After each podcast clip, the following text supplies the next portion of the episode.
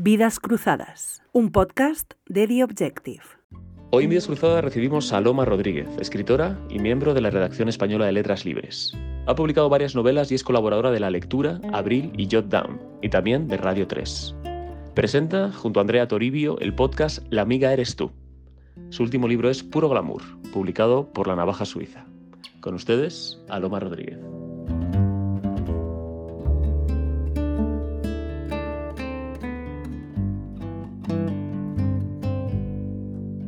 Aloma Rodríguez, bienvenida. Bien hallada. Muchas gracias por estar con nosotros. Eh, teníamos muchas ganas de que vinieras. Sí. Te lo llevamos pidiendo un tiempo, pero Es que me hago de rogar. te haces de rogar bastante. Por suerte tenemos la excusa de tu último libro, Sí. Puro Glamour, y es por lo que quería preguntarte, lo primero por el título, que para cualquiera que se asome un poco a las páginas verá que es un título irónico. Sí, sí no, no es, eh, bueno, son mis anillos, ¿no? Es mi, mi joya. Los, los- Lo estaba pensando ahora, digo, ¿me las quito o no? Digo, está bien para explicar el título. Pues, eh, bueno, el título es claramente irónico y sí que como, pues, la verdad es que no sé dónde viene exactamente la expresión, creo que la dije yo como contando, antes de, empe- de empezar a escribir la, la serie de artículos que una parte se publicaron en Letras Libres, creo que en el propio chat que tenemos de la revista como que conté algo, pues se me ha, no sé qué, el niño no sé qué, se me ha roto algo, se me ha quedado el café, soy puro glamour ahora mismo, ¿no? Entonces a partir de ahí surgió como, como la idea y además hila con una, con una cosa que me dijo Sergio Algora, que era pues, el cantante del Niño Gusano, también escritor, y que era muy amigo mío y que murió en 2008, una vez que leyó un cuento mío me dijo, el gaje eres tú. ¿no? Entonces pensé que esas dos ideas como que estaban ahí. ¿no? ¿Tú te has sentido muy a menudo como un gag eh, por esto que dices? Sí, casi siempre. sí, sí. ¿Y por qué? ¿Por, por, por- porque te consideras patosa o simplemente porque tienes tendencia a mirarte desde fuera y decir, uy, yo creo que es más la segunda, o sea, patosa soy en algunas cosas, pero, pero es más, o sea, es más como que veo a veces como mi propia vida como una teleserie un poco, me gustaría ser más tipo Larry David, pero creo que no soy tan macarra, pero sí como que, pues yo qué sé, como, como pues estás ahí, ¿no? Con, pues, con- haciendo a lo mejor tareas que son pues pesadas, ¿no? Que no disfrutas mucho, pero... Pero si, te, si haces el juego de pensarlas como una comedia, pues te entretienes más. ¿no? Luego yo tengo tendencia a, no sé si propicio las situaciones o las veo así, ¿no? Porque, pues yo qué sé, pues, muy patosa no, pero sí como situaciones así como medio cómicas, pero por el patetismo creo que sí que se me dan bien. Sí, bueno, Larry David es una buena referencia. Seinfeld Sí. también, ¿no? O sea, como que sí, lo ves... sí, bueno, al final Larry David es... es Claro, Seinfeld, claro, por eso digo, te, te Sí, ves en esa... Claro, soy Josh Constanza. ¿no? que, es la, que es Larry David, ¿no? Claro, sí, sí, sí. Seinfeld. Y mm, este- esta falta de glamour a la que, a la que alude el título tiene mucho que ver con, con las tareas de la, de la maternidad, sobre lo que, un tema sobre el que tú has escrito, has escrito mucho, en- eh, también en prensa. Tú tienes tres, tres hijos. Sí, Eh, y este viaje, perdón, este viaje, este libro comienza con ese traslado que tú haces Sí. desde Madrid a Zaragoza después de nueve años viviendo en Madrid. Tú eres originalmente de Zaragoza Sí. y de- desde Madrid te vas a Zaragoza.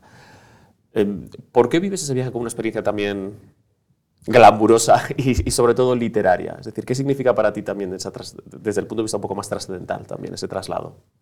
Eh, bueno, o sea, claro, nosotros nos volvimos en la peor de las circunstancias, ¿no? Ahora se nos... Bueno, en la peor de las circunstancias, no, entiéndeme, o sea, todo, todo bien, pero en- justo después del confinamiento duro, ¿no? Ahora se ha olvidado un poco, pero en ese momento había como mucha incertidumbre, no sabías, no sé qué, entonces, bueno, llevábamos también como cuatro meses encerrados, parte de ellos con los niños sin poder salir de casa, entonces nos entró como mucho pánico y, y nos volvimos. Y, o sea, sí que lo vivimos yo más como un poco como, una, como un fracaso, ¿no? como, una, como una derrota, un poco como que abandonas el, el carril, ¿no? Un poco. Eh, en realidad hay una precuela inédita, quizá un poco más, más amarga que, que, el, que, que Puro Glamour, que es el diario del confinamiento que también se publicó en, en Letras Libres. ¿no? Y, y viene un poco de ahí. ¿no? O sea, quería empezar eh, contando eso, ¿no? que, que vuelves a tu ciudad, porque sí que me parece que es importante la sensación de, de vuelta. ¿no? De- y de hecho el, el- el libro no comienza exactamente en nada más volver, porque eso fue como una temporada así un poco rara, ¿no? Es como que, bueno, como que haya cierta rutina, ¿no? Con el colegio, tal, todo eso que sí que me parecía que... que o sea, yo necesité esa rutina como para volver, como para sentarme en la ciudad.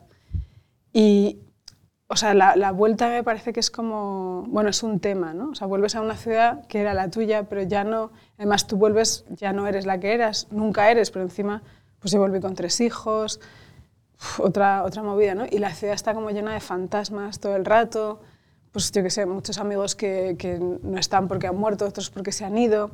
Entonces eso me parecía así como bastante literario y luego como está también esta cosa de, pensar siempre que eh, si estás en Madrid o en Barcelona, como que tienes que estar ahí para, hacer las cosas, ¿no? Entonces creo que el hecho de irte, ¿no? Parece que te vaya a quitar. En realidad es falso, porque para hacer las cosas lo que necesitas es hacerlas, ¿no? Da igual que estés en, Madrid o en Guadalajara o en, yo qué sé, en un pueblo de Teruel, ¿no? Ahora, sobre todo ahora que hay internet. sí, eso ayuda. Sí, pero sí que, eh, como esa, o sea, sí que quería que hubiera esa idea como de, como, como, o sea, que la protagonista y narradora empieza ¿no? como desde una posición que no es central, ¿no? O sea, que no está en el meollo. Y, y también ella misma se, o sea, combate la idea esta de que si estás en Madrid eres mejor, ¿no? que es una ridiculez. La protagonista coincide en muchas cosas contigo. Sí, bueno, soy yo, porque es que no lo llamo novela. Yo sé que la gente cuando hace esto dice, no es una novela, que es un poco un paraguas. O sea, yo no me atrevo a llamar novela esto porque no es una novela. Mm. O sea, que puedes decir yo. Tú. sí. Eh, tú en el libro. Sí. Em, efectivamente, eh, coincides mucho contigo. Cuando coincide conmigo, bueno, está bien, no suele suceder. coincides contigo. Eh, Sí, pero tampoco son exactamente unos diarios, digamos, ¿no? Es decir, son textos escritos siempre pensados para ser publicados. Sí, bueno, muchos diarios, tú sabes... Sí, bueno, por supuesto. Pero... Pero aquí hay una voluntad de estilo y, de, y, un, ritmo narrativo buscado, ¿no? Es decir, hay un... Sí, o sea, no son unos diarios. O sea, yo no sé todavía qué es el libro. O sea, sé que no es una novela, sé que no son unos diarios, por supuesto, no sé que también no es un ensayo, y al mismo tiempo tiene algo de todo eso.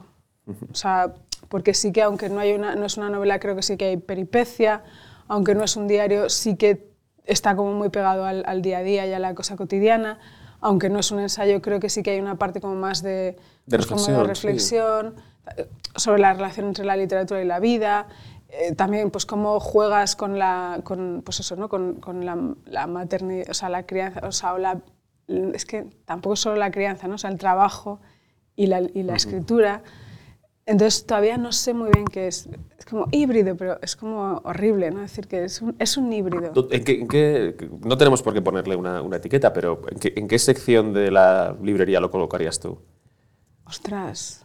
Yo creo que lo colocaría en... Eh, ahora como en las librerías, antes había ficción, no, ficción, no ficción, ahora tienen narrativa, ensayo, lo pondrían narrativa. ¿no? Muy bien, sí, sí, estoy de acuerdo. Eh, hay, hay, varios temas que recorren el libro y, y que también recorren tus, tu, tus, otras obras. Em, y una de ellas es justamente el paso del tiempo. Has dicho antes, claro, uno vuelve a, la ciudad en la que había vivido y ya no es el mismo, ¿no? Y tú haces una reflexión eh, así, ¿no? Es decir, tú te vas de Zaragoza eh, pues con 30 años, ¿no? Aproximadamente, quizá algo menos. Menos, menos. Eh, muy joven. Muy joven, 27, 28 por ahí. Y vuelves, eh, pues eso, nueve años después, ¿no? Es decir, y, y, una vida cambia mucho entre los finales de la veintena y los finales de la treintena. Sí. Y tú dices, bueno, es que parece como que la ciudad te está mirando y, y, te está diciendo lo que has cambiado. ¿En qué dirías que has cambiado fundamentalmente? Más allá de que ahora tienes tres hijos que, que tenés, en, de, ese final de los 20 a ese final de los 30? Eh, pues, pues, o sea, eh, digamos que yo pues, tenía así como a lo mejor una cosa como más, eh, un poco arrogantilla, si quieres, ¿no? Y eso se me ha quitado totalmente. es verdad que por el camino he pasado por un em, o sea, porque como que la, arrogancia esa de la juventud, ¿no? que es como una seguridad y una tal, para llegar a, lo de ahora, pues he pasado como una etapa un poco más, eh, que estaba como, más, o sea, como de menos, ¿no? o sea, autoestima de menos, y ahora estoy como muy tranquila, muy, muy relajada en eso, y eh, o sea, he cambiado en todo. Cuando, me fui a, cuando vine a Madrid, pues yo qué sé, tenía dos libros publicados, pero, o sea, como que en realidad toda mi mi vida de, escritora casi la he hecho aquí. ¿no? O sea, los, es verdad que los dos últimos años en Zaragoza han sido muy intensos, pero claro, toda mi formación o sea, sentiment, o sea, como sentimental, pero ya como eso, ¿no? de finales de los 20, ha sido, ha sido aquí y fueron muy importantes pues, los amigos que yo tenía al principio en Madrid, ¿no? pues, pues Jonas Trueba y todo ese, todo ese círculo. Y, y, luego pues, es gracioso que mucha gente que ahora son muy amigos míos, de, que viven aquí en Madrid, nos hemos hecho amigos en la distancia. ¿no? Pienso, pues, Bárbara Mingo, Sergio Oxman o Andrea Toribio, es gente que yo, viven aquí, pero que... O sea, que dices, nos tendríamos que haber hecho amigos cuando yo vivía aquí y en realidad nos hemos hecho más amigos luego. ¿no? Eh, la verdad es que diría como que lo que más he cambiado es como una especie como de relación mucho más eh, tranquila con, con, todo, ¿no? O sea, como se me han quitado, si tenía alguna como ansiedad, eh, creo que no la tengo. El título de tu anterior libro era sí. Siempre quiero ser lo que no soy. Sí. Ese es un título que también denota eh, ¿cómo decir? Un, un, una conciencia del paso del tiempo, pero un poco más amarga, como, como quizá decías sí. antes. Es decir, en el que estás más... Uno con, ¿no? en la veintena uno está todavía pensando que la vida la tiene por delante, que las opciones son mm. casi infinitas y mm. llega un momento en el que se da cuenta de que eso no es así. No sé si ese es el momento en el que eliges ese título. Bueno, en realidad ese título lo, es una sugerencia del editor Josep María Rodríguez porque yo tenía como títulos eh, así un poco cursis y, y, horribles, tipo pues, En Flor, ¿no? que era por un, un guiño de Sergio Algarra y me dijo, no puedo publicarte un libro por una chica con una portada rosa que se llama En Flor porque te vas a la casilla, de, ¿no? al, al, nicho, o sea, literatura gueto, no. Sí. Eh, y además que tu libro no es eso, ¿no? Entonces estábamos ahí como, yo tenía, pues yo que sé, uno, que era, uno muy optimista, todos mis amigos están muertos, todo. y entonces, Otro, me quiero morir. Exacto, sí. Y bueno, lo bueno es que hice unas camisetas con todos los títulos que no habían sido tachados y eso está muy bien, esa quedó muy bonita. Sí. Y, y, pero bueno, el título se le ocurrió a él y la verdad es que, claro, cuando, cuando me lo sugirió me pareció que estaba muy bien, aunque creo que lo he entendido después, porque yo cuando, cuando publiqué el libro pensaba que era un libro sobre la, como una tensión entre la familia, entre, o sea, como cuando creas una familia y se acaba un poco tu vida social, ¿no? como entre los amigos y los hijos, digamos. Uh -huh. eh, y luego, claro, cuando digamos, pues, las presentaciones, las entrevistas y tal, me di cuenta de que en realidad es un libro sobre el paso del tiempo. Eh, que está eso también, pero principalmente sobre el paso del tiempo, entonces que ese, ese título, que yo lo veía como, como que podía tener como una interpretación como eso, como amarga, después le veo como una interpretación como positiva, ¿no? Siempre quiero ser lo que no soy y, y voy, ¿no? y hago el esfuerzo de hacerlo, ¿no? de, de uh -huh. acercarme a esa idea. Sí, o llegas, o llegas a, la, a la tranquilidad mental sí, de, de, ya no quiero ser lo que no soy, ¿no? Claro, ya me parece bien. ¿Y recuerdas a la, a la Loma que no era madre? Es decir, ese, esa persona te, te, sigue pareciendo cercana, ahora que, que digamos, la maternidad sí. forma una parte tan central, no solo de tu vida, evidentemente, sino también de, tu, de tus inquietudes literarias. Lo, lo, o sea, lo que me pasa más es que me tengo que acordar de que, de que, soy madre, ¿no? O sea, porque todavía me parezco demasiado inmadura como para tener hijos a, a mi cargo. no, pero, pero sí. O sea, es verdad que hay un momento como que yo creo que es bastante al principio cuando tienes hijos que parece que, que como, o sea, en realidad todos tenemos muchas identidades, ¿no? Lo que pasa es que normalmente pues tú convives con ellas, ¿no? Pero es verdad que como la su identidad, como lo queremos llamar, de madre, hay un momento en que tapa todo lo demás, ¿no? Yo me acuerdo siempre que te, tengo una amiga que, es, que era guapísima, o sea, y es guapísima, eh, y, o sea, todos los chicos se quedan fascinados por ella, ¿no? Entonces, cuando tuvo a su hija un día, estaba en la calle dándole teta a, a, su, a su niña, entonces pasó un chico y le dije, ¿sabes qué? Este chico hace tres años habría pagado por verte las, las tetas y ahora está aquí y ni te ha visto, digo, porque el, el, el manto del, o sea, el manto de la maternidad es básicamente la invisibilidad, ¿no? Entonces, es como, o sea, la invisibilidad, que es un superpoder deseado cuando eres madre, se vive como una condena. claro, sí, cuando, cuando no lo eliges, ¿no? Claro. Cuando de repente eres invisible y no puedes ni usarlo ni para el bien ni para el mal porque, sí, sí, sí. porque nadie te ayuda. Pero me pareció como esa, esa visión, dije, joder, es que fíjate. Pero ¿Crees que es así o crees que es una percepción? Es decir, eh, ¿crees que las madres dejan de ser atractivas para los hombres? No, no, o sea, no es que dejen de ser atractivas, es que se convierten un poco en invisibles, yo creo, sobre todo cuando hay un bebé delante, mm. ¿no? Luego yo creo que ya no. Y que además también, o sea, que decir que te pasan muchas cosas en el cerebro cuando uh -huh. la maternidad y tal, o sea, que hay como, hay una, unas, unos, unos estudios que se están haciendo sobre cómo cambia el cerebro, que sí que se producen cambios y tal, que es muy interesante. Y, y yo creo que sí que hay un momento que además, que, quiero decir, que te, habrá razones evolutivas, ¿no? Que Claro. la madre es pues, el bebé, ¿no? O sea, que sobreviva a este, ¿no? Y luego ya yo creo que sí que todo, todo vuelve. Claro, eso que te iba a decir, que también el mundo se vuelve invisible, ¿no? Para la madre. Yo- sí, no. No sé, tú... No, eso- tú- no, no, yo creo que no, que al revés. O sea, de hecho, una madre llega a una habitación y sabe dónde están los enchufes, no sé qué, el balcón por el No, no, pero el caer. mundo, me refiero al, eh, quiero decir, eh, eh, la- eh, esa, tu amiga es invisible para el chico, pero seguramente el chico también es invisible para ella. No o sigue sé. pendiente de si Yo me están que- mirando. Yo creo que, que- que tienes como cierta nostalgia, ¿no? Por lo- porque al final tú sí que como que has dejado ir. Mi madre sí que me decía, eh, pero yo no tenía, o sea, como que ella se sintió como apartada del mundo, pero como cuando tuvo hijos, pero que no, no lo llevó mal, ¿no? Que ella no, no sufrió, pero yo, yo sufrí mucho cuando, o sea, cuando nació mi hija. Yo fui la primera de mis, de mis amigos aquí que tuvo hijos, entonces cuando estaba embarazada todo el mundo me cuidaba, me tal, no sé qué, y cuando nació mi hija, o sea, hubo una bomba de humo espectacular. Entonces yo eso no lo entendí y yo lo pasé mal. Después pues ya, bueno, pues vives, ¿no? Pero, pero entonces yo sí que lo pasaba mal y, le- y se lo decía a mi madre y me dijo, sí, a mí me, pasó, pero yo no lo viví mal porque yo estaba feliz con... O sea, no quería estar con nadie más, ¿no? Y yo no es que no estuviera feliz, pero no lo entendía, o sea, no entendía qué había pasado ¿no? en ese momento. Tú tuviste eh, a tu primera hija con treinta y pocos, ¿no? Con 30. Eh, con 30, claro, que es una edad muy joven para, para nuestra generación, no, Sí. no para la generación eh, de nuestros padres, pero, pero es joven, o sea, se considera una madre, una madre joven. Tú misma lo has dicho que era- fuiste la primera, la primera en tener, en tener Mm. hijos y seguramente que eh, también eras la más joven, o sea, que habría gente bastante mayor que tú a, a tu alrededor. ¿Por qué te decidiste, si te decidiste, digamos, a ser madre eh, en ese momento, no esperar? Es decir, porque, bueno, evidentemente, no esperaste a tener una situación económica, lo cuentas en, eh, en el libro, súper bollante, sino, bueno, pues estabas eh, con tus encargos, tu pareja, tal, bueno, bien, pero, pero no esperaste a que todas las circunstancias fueran idóneas. ¿Crees que a veces se peca de eso, de, de pensar, no, tiene que estar todo bien ordenado para poder traer una vida al mundo? Hombre, yo- o sea, quiero decir, cada uno que haga lo que quiera, ¿no? No, yo creo que si lo piensas mucho no, no los tienes en realidad, ¿no? Porque la, o sea, es como más, o sea, a no ser que tengas un deseo muy, no sé, algo, yo qué sé, un, un impulso muy fuerte que, que no, que te obsesiones con eso.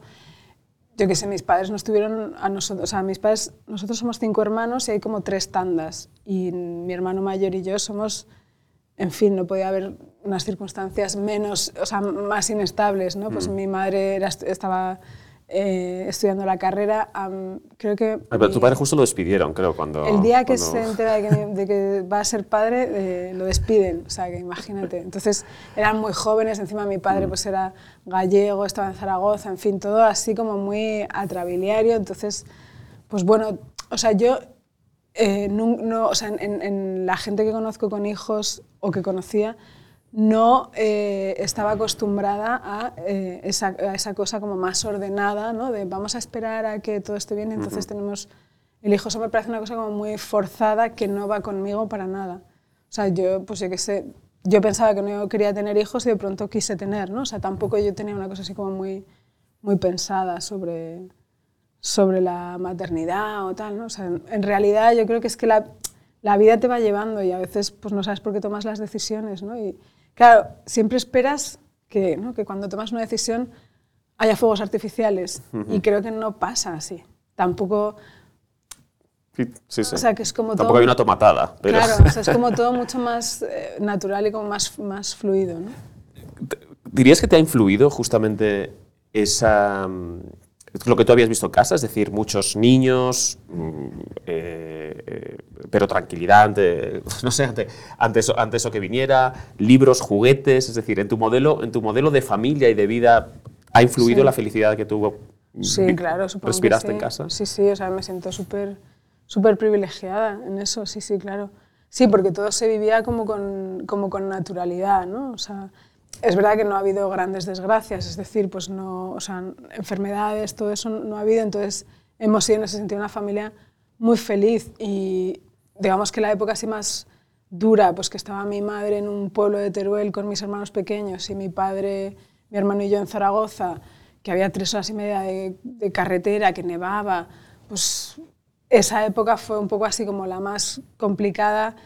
Nos pilló en la adolescencia y tampoco, tampoco hubo así como mucho sufrimiento, ¿no? O sea, entonces, en ese sentido hemos sido como fáciles y, y también pues eso, que no ha habido grandes desgracias, ¿no? Y que todo lo hemos llevado ¿Nunca bien. pensaste en tomar el camino de tu madre a la medicina? Siempre te, te- No, te pero- volcaste más hacia las letras. No, me arrepiento, ¿eh? porque yo creo que se habría sido una médica guay. No, es que ¿sabes qué pasa? Yo, yo de pequeña quería ser actriz. Entonces me gustaba mucho la, la biología. Entonces mi madre me dijo, mira, bióloga y actriz Bueno, has Ana hecho, una, Obregón". has hecho una gran conexión, ¿no? En plan, yo me quería ser actriz y entonces me gustaba mucho la No, biología. tenía como estas dos cosas. Entonces mi madre me dijo, como Ana Obregón, bióloga y actriz. Entonces descarté las ciencias para siempre. Entonces ya eso me impidió ir hacia la medicina. Pero sí, alguna vez así como de estas fantasías absurdas que he tenido, es como, ¿puedo hacer medicina ahora desde letras? Porque yo tengo selectividad, no sé qué, tal. Y mi madre, sí, hija mía, tú puedes. Luego, claro, imagínate, sería un... Sí, eso es como cuando horror. algunos vemos fútbol y decimos, bueno, todavía, todavía a lo mejor Claro. podría jugar, ¿no? O sea, si entreno lo suficiente y tal, ya. Mm. Y luego que dices, pero es que tú piensas médico y piensas house, ¿no? O sea, y médico es, pues yo qué sé, como está mi madre en, en el barrio Oliver, que es como pues, una población envejecida, eh, inmigración que tiene muchos problemas para, para entenderte, ¿no? Por, Idioma, culturalmente, y al final pues es como todo mucho más ingrato, ¿no? No, no ves lupus. Sí, sí, sí. el, em, el tema de la maternidad lo hablabas hace poco en una entrevista con, Sí. con Rachel Kusk, que ella eh, publicó un libro sobre el- un, un trabajo, el trabajo de una vida, ¿no? Se Un llama trabajo para toda la Un vida. trabajo para toda la vida. Y ella decía algo así como que si escribías sobre esos temas te quedabas un poco fuera de, de la pandilla de escritores, ¿no? Mm. Em, ¿A ti te interesa esa literatura sobre la maternidad que escriben, bueno, pues personas como, bueno, Rachel Kusk siendo el caso más, más eh, que tenemos más a mano, pero Eh, no especialmente, o sea, es decir, pero porque no me interesa la literatura sobre un tema.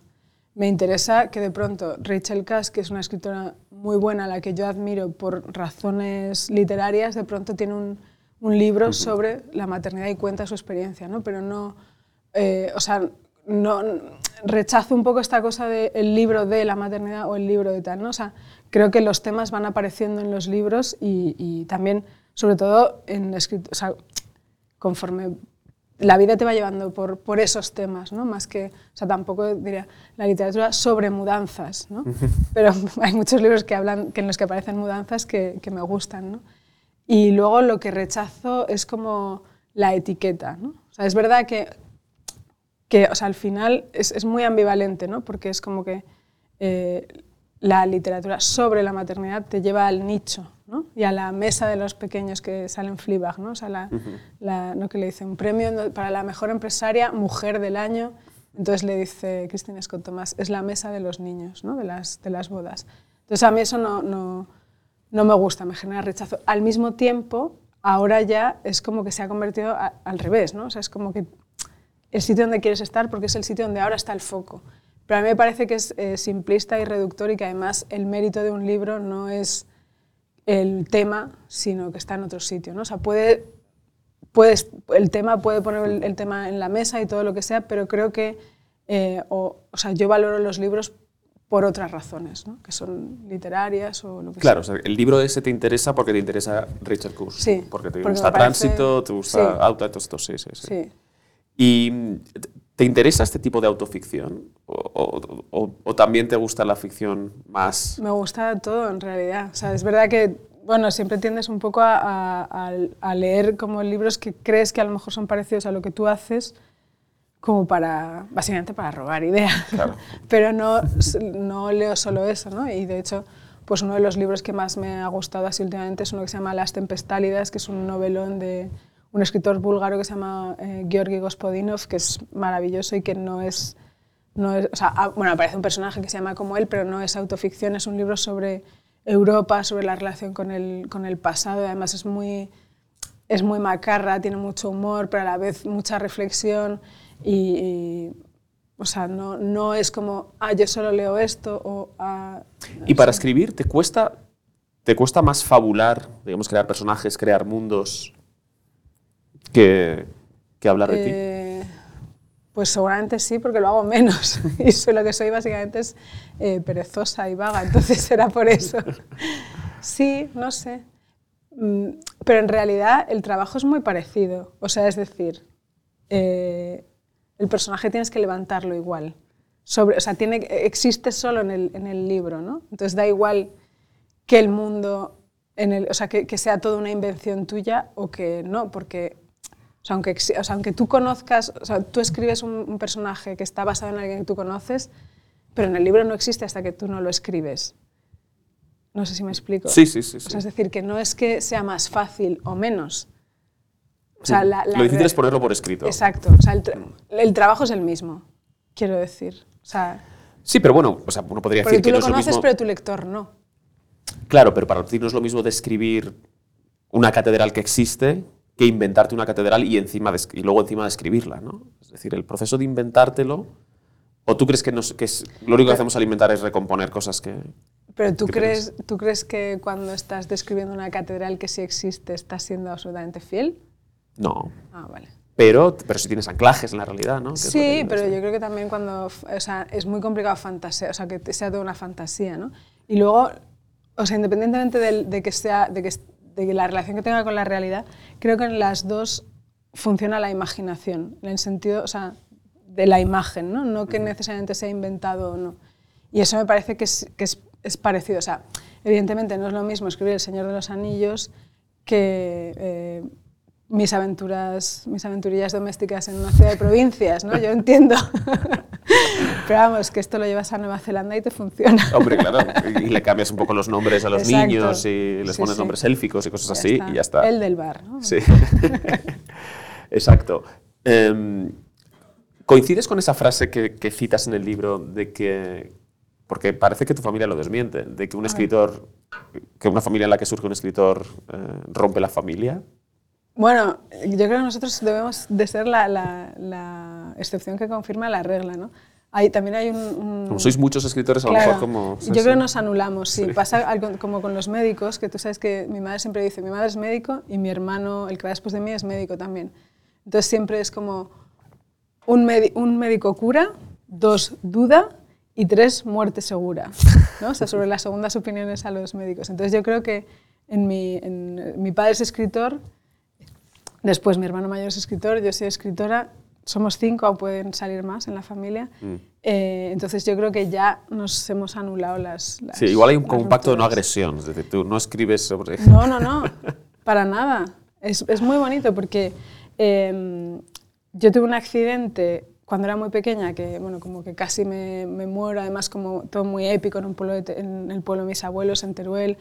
Tuvimos que ir hasta Alcañiz, bueno, todo así como medio drama. Y entonces mm, estaba mi hermano, que entonces él tenía, yo creo que 10, porque yo iba a cumplir 8. Entonces él tiene un cuento sobre eso y después yo tengo un cuento sobre eso. Luego, a mí me pasó como en el primer cuento del libro anterior, es eh, una cosa que me sucedió en el pueblo en el que trabajaba mi madre, en la iglesia del Cid, que me tiraron al, al vacío los chicos de noche, bueno, los chicos y las chicas, como los forasteros, ¿no? De noche, así como mal, ¿no? Entonces mi padre escribió un cuento a partir de eso en el que yo me convertía en rana y desaparecía y no sé qué, y después yo lo escribí también.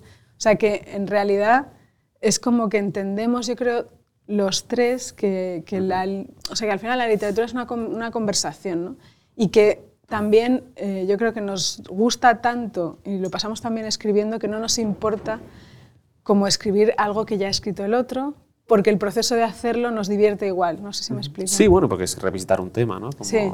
Una cosa muy de los clásicos. Sí, y luego pues yo que sé que al final es que está todo mezclado, ¿no? Porque, o sea, al final pues los tres somos escritores y periodistas culturales entonces pues siempre estamos, o sea, nuestras conversaciones son muchas veces sobre libros, muchos de nuestros amigos son escritores, está todo muy mezclado, la literatura y los afectos, ¿no? Entonces yo creo que lo vivimos todo como, como así, como con mucha naturalidad. ¿no? En, tu- en el libro eh, dices que tu hija mayor lee Sí. mucho. Sí.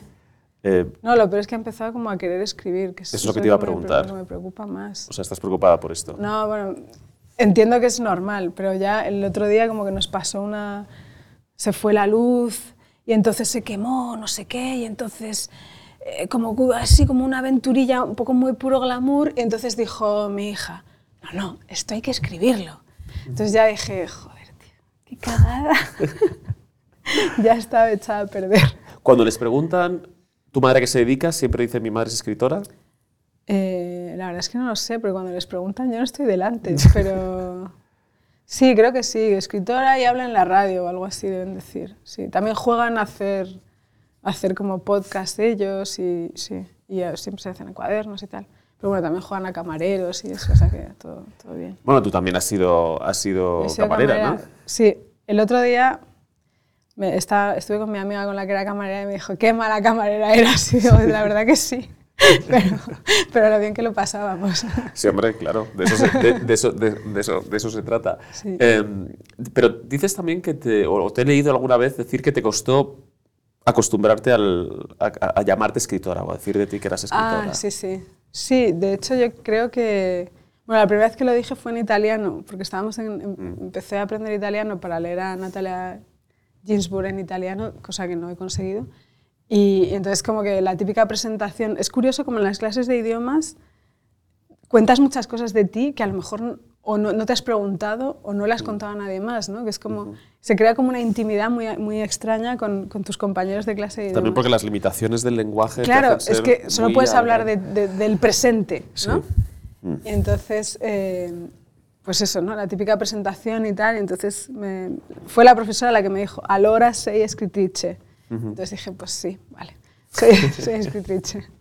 Sí, sí, porque me daba como mucho como respeto, ¿no? Como que tal. Eso, por ejemplo, creo que sí que es una cosa que... que no, antes me preguntabas qué, ha cambiado. Pues creo como que me he quitado como miedos, ¿no? Que, que era una cosa que me, que me decía Félix Romeo eh, y que creo que he entendido ahora a qué se refería, ¿no? O sea, como quitarte, quitarte los complejos y los, y los miedos y, y ya está, ¿no? ¿Qué consejo le darías a una incipiente escritora? A una incipiente escritora, que haga lo que quiera, yo no le voy a decir nada, hombre. Hombre, pero cosas que te puedan haber servido a ti, que creas que sean males, miedos eh, comunes e innecesarios y que te Pues- obstáculos. Pues que no, más. que, no, o sea, que no tengan miedo al error, ¿no? que no pasa nada y que, que además, o sea, que aunque escribas el peor libro del mundo, enseguida se va a olvidar. O sea, no pasa nada. Entonces, o sea, lo bueno que tiene la- que no haya como así como mucha memoria, ¿no? que esta cosa que siempre se dice como en política, ¿no? que en las hemerotecas, no sé qué, pues en literatura es todavía más corto, entonces que no hay que tener, no hay que tener así mucho miedo ni, ni complejos y sobre todo eh, o sea, hay que leer, pero bueno, también, sí, o sea, como los complejos siempre son malos en general, entonces, pues, eh, como, o sea, pensar que, que muchas veces el camino se encuentra conforme se va haciendo, ¿no? Y hay como que relajarse un poco. Que yo entiendo que la juventud es muy ansiosa, sobre todo que se pasa, que todo se pasa. Eso me decía Sergio del Molino, hablaba de la, de la adolescencia como una, como una especie de enfermedad eh, y que hay que consolar a, la- a los, a, la- a los adolescentes ansiosos diciéndoles que eso se pasa. O sea, es decir, que Sí, se pasa. Y al mismo tiempo hay algo de la adolescencia que permanece para siempre, yo creo. ¿no? Que es como, o sea, a mí me pasa que muchas veces todavía como que me siento un poco, en eso sí que es como el título del libro anterior, ¿no? Como que, como, in- como que no termino de verme en el traje, ¿no? Digo, este, este traje mío, y yo creo que, pero creo que eso es consustancial al ser humano y que por eso se escribe, se lee, se, se ven películas, se escuchan canciones, ¿no? Porque hay como una especie siempre como de, de incomprensión de, de- de la vida y de la- casi como de las grandes preguntas y que a veces tiene como una, un reflejo en lo cercano, y, pero que es una cosa como más trascendental. ¿no? ¿Dirías que a quien escribe o quien quiere escribir, eh, que para esa persona es tan importante leer para grandes maestros, grandes referencias, tan importante como leer a sus contemporáneos? Es importante saber lo que están haciendo los demás y Bueno, im- importante, o sea, yo creo que está bien por una cuestión de, de educación, también de, de seguridad, o sea, de- de seguridad no, como de, de deferencia también, si quieres que te lean a ti, pues eh, lea a los demás y sobre todo está bien para no cometer er- los errores que están cometiendo otros. Con respecto a lo de leer a los clásicos, eh, a mí me parece genial y yo los, los leo y los, los disfruto mucho, pero siempre me acuerdo una cosa que, de- que dijo Trapiello, ¿no? que Cervantes no había leído a Cervantes. O sea, es decir, que muchas veces como que nos, nos obsesionamos y, pero por esta cuestión yo creo como de finalista y de ansiedad, ¿no? Y, y al final yo creo que, que, que no es tan importante. O sea, no es tan importante pensar en o sea, quita- eh, la ansiedad esa, ¿no? O sea, que, que ya llegará el momento, ¿no? Y, y que está, sí, por supuesto que hay que leer a los clásicos. Sí, fíjate, no- no- y, y no estaba pensando en ese momento tanto en, en- en Cervantes o en Tolstoy, sino, pues, por ejemplo, en Natalia, en Natalia Ginsburg, ¿no? O, Sí. en, qué- o en Philip Roth, o sea, gente Sí. más cercana a nosotros. Y, y lo digo más por la capacidad también que tienen de, de- de emocionarnos estos, estos eh, gigantes, pero también de intimidar al que quiere escribir, ¿no? A lo mejor leer a, leer a un contemporáneo también te dice, bueno, esto sí me atrevo, ¿no? Si, Ya. es, si esto es lo que se está leyendo, yo me atrevo y ya iré viendo, ¿no? Pero que no es tan imponente a lo mejor como, como, como- no sé, como compararte, pues eso, con, con Pinchon. Ya, lo que pasa es que hay una cosa bastante curiosa, por ejemplo, cuando entrevisté a Débora Levy, que, que me gusta muchísimo, entonces ella empezó a escribir una- una- un tríptico autobiográfico un poco como para responder a, a- Orwell, al ensayo este de por qué escribo, ¿no? Entonces yo le pregunté por la importancia que había tenido para ella Orwell como, como escritor. Entonces que ella me dijo que de joven como que no lo apreciaba tanto porque precisamente por algo que aprecia ahora mucho, que es la claridad en la escritura, ¿no? que es una cosa muy difícil. Entonces yo creo que, pues yo qué sé, por ejemplo, la, la poesía en la adolescencia la lees de una manera arrebatada porque eres flor de piel, ¿no? Entonces es un momento como que te entra muy bien. Después quizá, pues, eh, a lo mejor otro tipo de poesía menos arrebatada es lo que te interesa. O sea, que también hay como momentos y, y yo que sé, a lo mejor a los mm, 17 años no aprecias a Natalia Ginsburg porque te parece que es muy sencillo, que es muy simple o no te interesa, porque también es una escritora muy del paso del tiempo. No tienes como esa sensibilidad todavía para, para apreciarla. Philip Roth yo creo que sí, porque sí que tiene una cosa como muy deslumbrante, ¿no? Y, y no sé, ¿tú crees que intimida o al revés, o te, da, o te quieres medir? Bueno, yo, yo creo que sí intimida, es decir, eh, pero bueno, yo, yo no soy escritor, pero, pero uf, si piensas en escribir y, y lees Pastoral Americana, eh, o incluso cosas más pequeñas, ¿no? No sé, Elegía o... eh, sí, yo creo, que- yo creo que, que- Sí. que- que es, que es intimidante, mientras que, que si lees cosas más accesibles, a lo mejor menos geniales, eh, son menos paralizantes también. Puede ser. Yo creo que la, que la genialidad siempre es como más estimulante que la... Sí, es- es- no, sin duda es estimulante, pero puede ser un poco paralizante, ¿no? No lo sé, a lo mejor sí, no. puede eh. ser, puede ser. Sí, pero, es- pero, pero a veces también si ves... O sea, lo que creo que, que, resulta muy estimulante es ver que alguien como en, circunstancias más o menos parecidas a las tuyas, por eh, dudas existenciales o por tal, o sea, como que ha hecho algo ¿no? que, que, te, que te fascina. ¿no? Y entonces eso creo que sí que es estimulante. Como dices, bueno, este tipo, esta tipa que más o menos estaba como yo cuando hizo esto, ha hecho esta, esta obra que a mí me, me parece eh, fascinante. Entonces, como que me da ganas de, ¿no? de ponerme a mí, de intentarlo y de, y de eso, y de hacerlo. Una, otra de tus pasiones, que, que si, no me, si me equivoco, corrígeme, pero que, que creo que no te ha abandonado, como a lo mejor la poesía, que por la edad a lo mejor uno lo, lo- la va... la, la la poesía nunca ha sido... Ahora, ahora leo más poesía que, que nunca. Ah, sí, que, de, Que, que en tu adolescencia, sí, Sí. yo no. Yo, yo, yo leía mucho, sí, sobre todo más, más que de adolescente, como a los- la veintena, en la universidad y así. Ahora, eh, ahora estás- menos. ahora soy una persona mucho más prosaica. Pero, mm, pero es el cine. Yo te leído bastantes ¿Sí? cosas también sobre cine y una, y, eh, si no me equivoco, te gusta mucho Romer. Sabía que me ibas a preguntar sobre, ¿Sobre Romer? Sobre Romer, sí. ¿Por qué? No lo sé, porque está últimamente en el ambiente todo el rato. ¿Por, sí. qué, ¿Por qué te gusta tanto Romer? A mí, a mí- yo coincido contigo en este gusto. pero- Pues no, no lo sé, pero lo que pasa es que eh, es gracioso porque no sé por qué. Es como que soy la. Claro, yo creo que es por eh, lo de Garrapinillos sur mer, es como que soy la, la Romer de, de Garrapinillos. Pues supongo que me gusta porque, mm, precisamente porque da una... eh, tú ves sus películas y te parece que hacer cine es la cosa más fácil del mundo. Entonces tiene como una naturalidad que, que es muy rara. Y, y esa, o sea, tiene una- la magia de lo espontáneo, que luego supongo que no debía ser tan espontáneo. Tiene una cosa que para mí es, eh, respira vida, ¿no? Todo el rato. Entonces eso me, me gusta mucho. Y luego en realidad sus películas están muy pensadas. Él era escritor, él intentó ser escritor antes que cineasta. Luego me gusta mucho eh, su, una especie como de doble vida. ¿no? Él era profesor, eh, después eh, se hace cineasta, siempre tiene como seudónimos y como que tenía el, el mundo del cine y su familia em, como, o sea, que no, no, no, se comunicaban. ¿no? De hecho, en, el, en, un libro que se publicó yo creo que el verano pasado, que se llama Los cuentos de los mil y un Romer, una chica que estuvo, bueno, una señora que estuvo trabajando con él como desde los desde que se conoció, desde que se conocieron, que ella debía ser muy joven hasta que él se muere, o sea, como 30 años, eh, decía que solo conoció a su mujer una vez, antes de que él muriera y ya pues, eh, en el funeral se conocieran, que se encontraron en la puerta del cine y él como que no, ¿sabes? Como que no quería que eso estuviera eh, junto, yo creo que porque como que era una persona muy celosa de su intimidad y de su vida privada y, y luego el trabajo iba por otro lado, ¿no?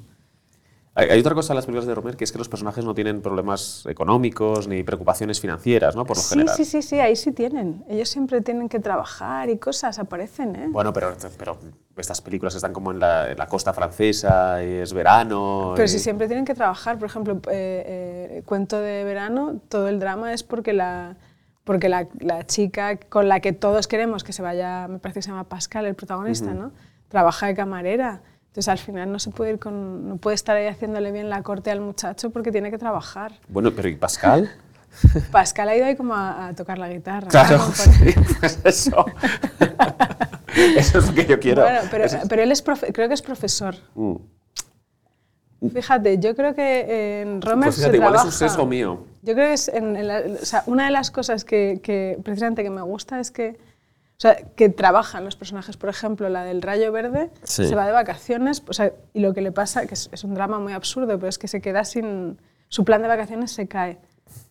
Pero trabaja, porque por eso tiene vacaciones. De hecho, aparece en una oficina hablando y tal. Por teléfono. No, sí, pero hay una, no sé, hay, hay, hay, como un elemento de ociosidad, no lo sé, o sea, tú lo, conoces. Hombre, tú lo conoces. sí, no, no, no, eso sí está, porque todas sus películas, o sea, es verdad que muchas de sus películas suceden en tiempo suspendido, que eso mm. es una cosa muy interesante, ¿no? En, en verano o en, ¿no? en, en mm. navidades, tal, eso, eso, sí. Pero no que no trabajen. Sino que no están trabajando. Claro. No, eso sí, fíjate eso. Es, Pero sí que es, verdad que Romer es como, ¿no? De hecho tiene algo como de cineasta del ocio. Mm. ¿Y Woody Allen te gusta también? Sí, sí, sí. ¿Y qué es lo que más te gusta de Woody Allen? Eh, pues, que, pues supongo que, el, que el, el, el, tratamiento de las relaciones personales, ¿no? que es, es un poco su, su, tema. Y luego pues, todo, ¿no? Es que ¿qué no te gusta de Woody Allen? O sea, es, es gracioso, es rápido, es inteligente, es culto, aunque él dice que no, pero luego siempre tiene como el chiste ¿no? Dice, sabe, sabe, que Madame Bovary lo escribió Flaubert, entonces ya eh, parece que sea muy culto. Él mismo bromea con eso, ¿no? Eh, me, me, no sé, es muy rápido, rueda bien, no sé, es que es... ¿Te ha apetecido alguna vez escribir guion? Sí, mucho, sí, sí, me encantaría. Sí, sí, de hecho, bueno, tengo como lo cuento un poco en el libro, ¿no? Tengo como un proyecto con, con, un amigo que es, luego lo que hacemos es hablar, pero... Sí, cuentas como que habláis por Skype de todos los guiones y las sí, cosas que... Sí, pero creo que es lo que hacían eh, Buñuel y Carrier. Todavía no estamos ahí, o sea, yo creo que después... De, no sé, la parte aragonesa y la parte de la conversación la tenéis. Exacto. y luego sí, queda sí. lo demás, que es... Exacto, que es la parte es, del trabajo. Que es nada.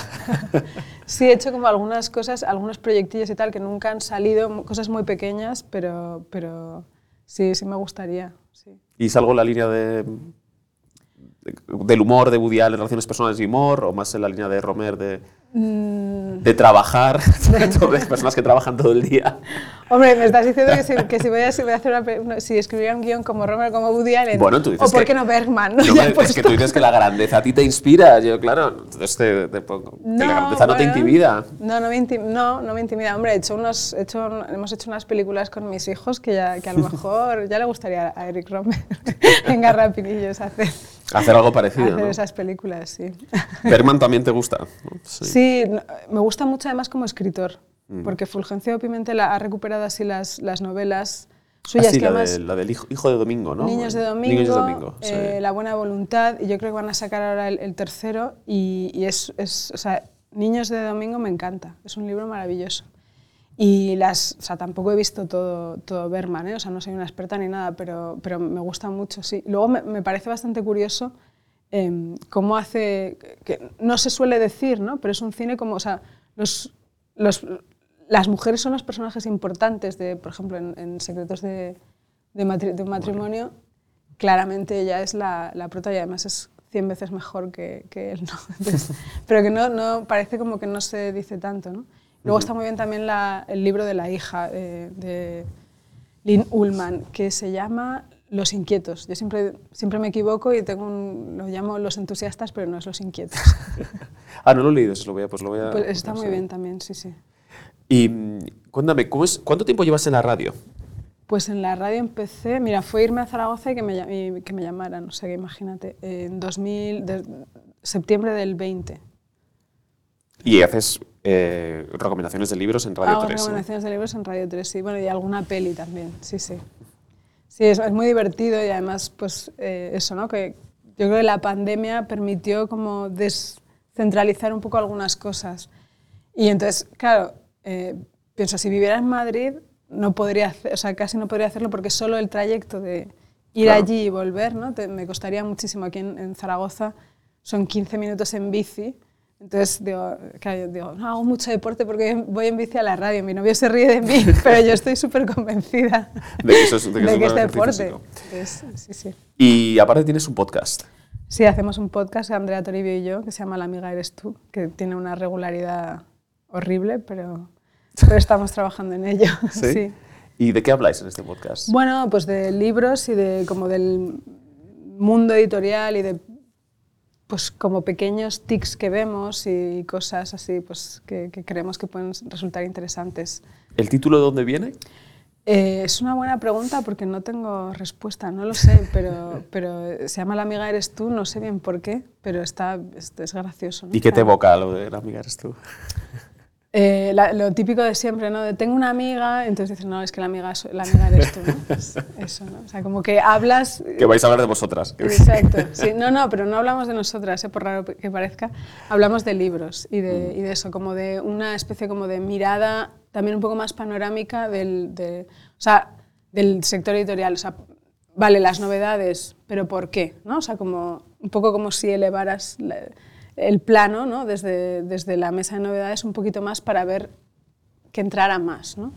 Entonces intentamos ver pues como tendencias, cosas así, y de pronto pues si vemos tics que no nos gustan, pues también lo decimos. Por ejemplo, pues hicimos uno que tuvo así como nuestro primer gran éxito fue eh, cuando hablamos de contra la abuelización de, las, de las escritoras y todo esto. Explícame el concepto de abuelización porque no lo he escuchado. Bueno, pues eh, le gusta, o sea, la abuelización consiste en eh, convertir a las escritoras mayores en abuelitas encantadoras y adorables. Un poco las infantilizas, ¿no? Entonces, eh, esta cosa que se, yo creo que es una operación que se hizo, por ejemplo, tú lo puedes ver con Carmen Martín Gaite, que encima ella no, no fue abuela. Murió, murió joven, sí, sí. O sea, para lo que es una... Para lo que... Y, y no, no, sobre todo que, que, bueno, pues su hija se muere, entonces... ah, bueno, que no fue abuela literalmente también, Claro, sí, claro. sí, pero que también, sí, sí. Y, y entonces es como eso, ¿no? La conviertes en eh, una persona. eh, otro ejemplo sería Ana María Matute, que tampoco fue abuela. Las conviertes como eso, ¿no? Como en señoras adorables, que están ahí quietas, que no sé qué, que, que mira, qué simpática y tal. Cuando, entonces al final lo que les estás es convirtiendo en un, en un cliché, además falso, porque en el caso, de, por ejemplo, de Ana María Matute, era una, una escritora eh, cuyos libros son oscuros. ¿no? Entonces le estás matando su, su esencia, digamos. O sea, es como aplanar y convertirlas en una cosa como, eh, pues como un poco, em, ¿cómo te diría yo? Eso, o sea, Sí, es que le citas el colmillo que, sí, que y- necesario y, para y toda la conviertes como sí. una cosa plana y que te sirve a ti por algo. Y también tiene, tiene o sea, forma parte de esta especie como de operación de eh, buenismo, ¿no? O sea, como que la, la haces como eso, las conviertes en, en figuras como de bondad. Y eso no ocurre con los hombres, dirías. No, yo creo que no. No tanto. O sea, pasa un poco también, ¿no? Yo creo que es que, claro, lo que sucede también se mezcla con otra cosa que es el, el edadismo, ¿no?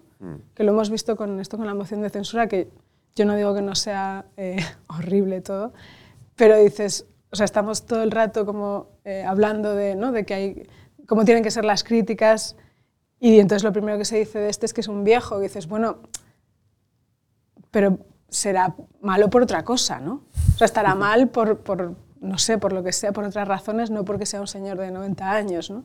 Entonces, como parece que siempre, nunca puedes hacer, o sea, no puedes eh, eh, criticar las condiciones excepto cuando es alguien que, que no te cae bien. ¿no? Entonces, ahí sí que vale pues todo, el insulto físico, por edad, por todo eso. El machismo. Sí, sí, sí. Sí, pero creo que sí que hay un poco como de edadismo ¿no? en estas cosas. Ya, ya que hablamos de machismo, ¿tú qué relación tienes con el feminismo actual? ¿Tienes eh, relación en el sentido, eh, te, te sientes sintonía con, con, lo que podríamos llamar el feminismo hegemónico? ¿O no especialmente? Diría pero ¿Tienes que- sensibilidad de género? Diría que no tengo mucha sintonía con el, con el feminismo hegemónico, creo, pero, o sea, claro, es gracioso que, que una cosa que estaba como clara, ¿no? Que todos estábamos a favor de la igualdad y que, o sea, decir que eras feminista era casi una perogrullada, ¿no? O sea, ¿cómo no vas a ser feminista? Entonces ahora hemos conseguido que se rompa y que haya que estar diciendo todo el rato los matices, ¿no? Eso me, me da un poco de, de- de pena, la verdad, porque creo que era una cosa como los derechos humanos, ¿no? Que dices, pues por supuesto que sí, y ahora este, esto se ha roto, entonces hay eso, ¿no? Todo el rato hay que poner apellidos. Entonces te preguntan, ¿eres feminista? Y tienes que decir, sí, pero, de- pero no, pero bueno, pero los martes Mm, pero sí. de esta ola, claro, pero no de qué esto, ola, sí. de tal, no sé qué. Entonces eso me da un poco de, de rabia, ¿no? Sí, también entiendo que rabia porque, porque vamos, quiero decir, porque se, se ve en el libro y se ven otras cosas, hay una sensibilidad también por los problemas que le suceden a las mujeres por el hecho de serlo. Sí, ¿no? Eso es hombre, una cosa claro, que es te- que eso no se puede negar, ¿no? No, no, O- por eso, que sí, no sí. puedes negar, pues los problemas de conciliación afectan mayoritariamente a las mujeres, en- son las que se piden las jornadas reducidas mayoritariamente y eso tiene un- luego una repercusión en las pensiones. No puedes negar pues, la, la brecha de, de- de género, ¿no? la brecha salarial o pues eso, o sea, la maternidad supone un parón para las carreras del- de las mujeres, cosa que creo que no sucede a los hombres. Cuéntamelo tú. Eh, bueno, eh, eh, pues aquí estoy.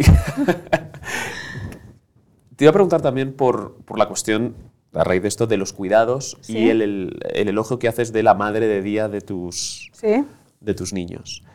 Eh, haces una reflexión,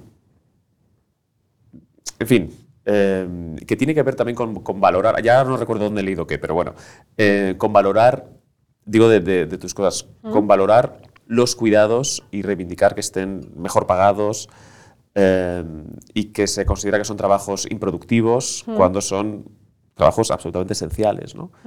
Eh, y quería preguntarte por eso, es decir, no solamente como madre, sino como persona que también tiene que pagar a alguien para que, que- que le ayude para poder precisamente continuar con, con- con tus otras ocupaciones. ¿Cómo, ¿Cómo ordenarías esas coordenadas? Pues la verdad es que ahora ya no, ahora no, no pagamos a nadie porque ya los tres están en el colegio y, y nos, nos apañamos porque pues, los dos trabajamos desde casa y más o menos nos organizamos. Em, la verdad es que no lo sé, o sea, yo sé que, que, que, que mi novio fue pesadísimo con que nuestra madre de día se, se, se pagara a los autónomos y gracias a eso después cuando llegó la pandemia estuvo protegida. ¿no? Eh, la verdad es que no sé bien cómo se ordena todo eso, eh, el, el asunto de los, de, los, pues eso, de los cuidados. Ahora estamos como súper centrados, eh, bueno, hablando de la maternidad, porque es en lo que estamos, pero también hay que pensar como cuando te hagas mayor. O sea, eso me parece eh, como el gran asunto, ¿no? Porque o sea, las residencias, todo ese mundo que es que tampoco queremos como pensar mucho en eso porque es como medio, ¿no? No quieres pensar en que vas a envejecer, pero vamos a envejecer. O sea, es como que dices, vale, es que todo eso va a haber que, o sea, forma parte de la vida y lo tenemos que integrar, no sé la manera, pero va a haber que hacerlo, ¿no? Y, y, o sea, la verdad es que no tengo, no tengo respuestas. Vidas Cruzadas, un podcast de The Objective. Lo que me parece es que es todo como muy, eso, muy cortoplacista, ¿no? Porque ahora estamos, eso, yo como cuando tenía los niños que eran como más pequeños, la madre de día. Dices, ya, ya, pero luego siguen, ¿no? O sea, y por ejemplo, la, las, eh, las, la reducción de, de, jornada es solo hasta los 12 años. Pero a los 12 años, o sea, además es ridículo todo porque hasta los 12 años los niños están como una especie de burbuja, ¿no?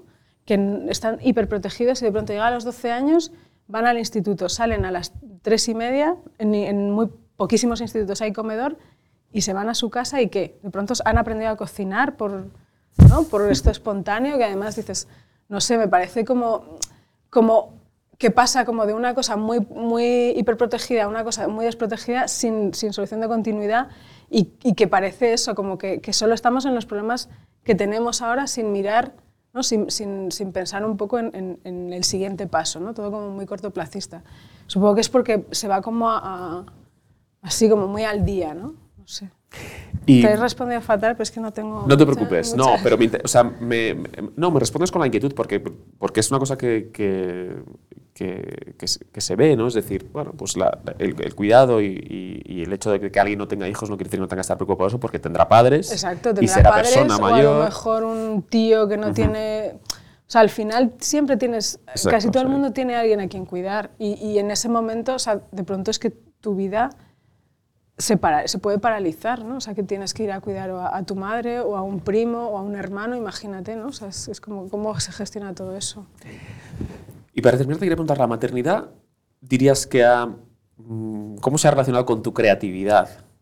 Porque, bueno, porque la maternidad también te ordena, te hace ser más, más, eh, más responsable con el tiempo, Mm. o sabes que tienes X tiempo para hacer algo, eh, para arrebatar un texto, para no. Sí, te, te vuelves muy, muy efectivo, muy, muy, como muy eficaz, ¿no? O sea, haces como una, una- un uso del tiempo y de los recursos brutal. O sea, que yo antes era un desastre. O sea, es como que digo, pero yo qué he hecho hasta los 30 años exactamente? O sea, no sé. O sea, es verdad que he visto muchas pelis y tal, y me he emborrachado, pero...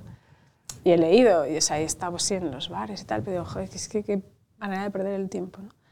Eh, pues A mí, perdón, es que te pregunto porque me Sí. interesa mucho ese tipo de reflexión. Es decir, la, la- la paternidad y la maternidad no como algo que te roba tiempo, sino como que en cierto modo también te lo devuelve y te lo sí. ordena. Bueno, eso sí, totalmente. O sea, te vuelves eso, súper, súper eficaz. Y, y luego hay otra cosa que también eh, que tienen los, los hijos, que es verdad que te quitan mucho tiempo, mucha energía, todo eso es innegable, pero también para, o sea, para mí como escritora, por ejemplo, la mirada de los niños me parece súper súper útil y súper súper enriquecedora, porque es, pues de pronto, o sea, miran las cosas como con un asombro que tú ya has perdido. ¿no? Entonces eso me parece como que, que yo digo, vale, sí, me, habéis dejado la vida, me habéis destrozado el cuerpo, pero esto os lo voy a robar. Entonces, eh, eh, eso sí que me parece, bueno, que hay como un... Sí, como, una, bueno, como una chispa ¿no? Sí. inspiradora ahí. Sí, luego no, no sé, no sé exactamente cómo lo hace, cómo lo hace la gente. ¿no? Yo soy muy, muy curiosa de cómo lo hacían otras escritoras con hijos. Pues yo que sé, por ejemplo, Edna O'Brien los dejaba en el colegio y después se ponía a escribir, ¿no? O sea, escribía mientras los niños estaban en el colegio. Alice Munro hacía lo de las siestas de los hijos, ¿no? Dice que por eso escribe cuentos, porque era lo, que podía, lo que podía cometer. Shirley Jackson también, ¿no? Entonces, esa- en, ese, en ese sentido sí que me voy como fijando y voy copiando a, a otras escritoras en el uso del tiempo. De- ¿Y tienes tú una manera así tan sistemática de, tra- de trabajar? ¿No? no, no, yo escribo como cinco minutos antes de entregar, más o menos. Sí. Bueno, pero este libro ha quedado muy, muy bonito, que no lo hemos editado por, por la Navaja Suiza. Sí, ha quedado muy bien. Sí, Ha quedado, la, ha quedado muy, muy bien. la y- portada es muy guay, la verdad. Sí, la portada es muy guay y, y bueno, es- da- se, se lee con, con mucho gusto. Eh, vamos a cerrar con la pregunta habitual, que ¿Sí? es preguntarte a quién, a quién te gustaría que invitáramos aquí. ¿Solo puedo decir una persona?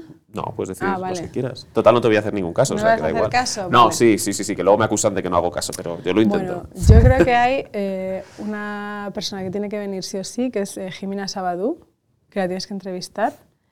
Y luego, es, antes he pensado, cuando me has preguntado algo, he pensado que Milena Busquets, si no la has traído, también es un personaje bastante, bastante guay. Vale, fenomenal. Pues en este caso me lo has puesto fácil, porque Vale. seguro que... Hombre, y luego yo creo que Scarlett Johansson te daría muchísimo juego. Sí, no sé si está un poco resentida, pero sí, sí. Está resentida, ¿no? No le respondiste al WhatsApp. No le respondí. no respondí. bueno, pues muchísimas gracias, Loma. Nada, tía, Y hasta otra placer. ocasión.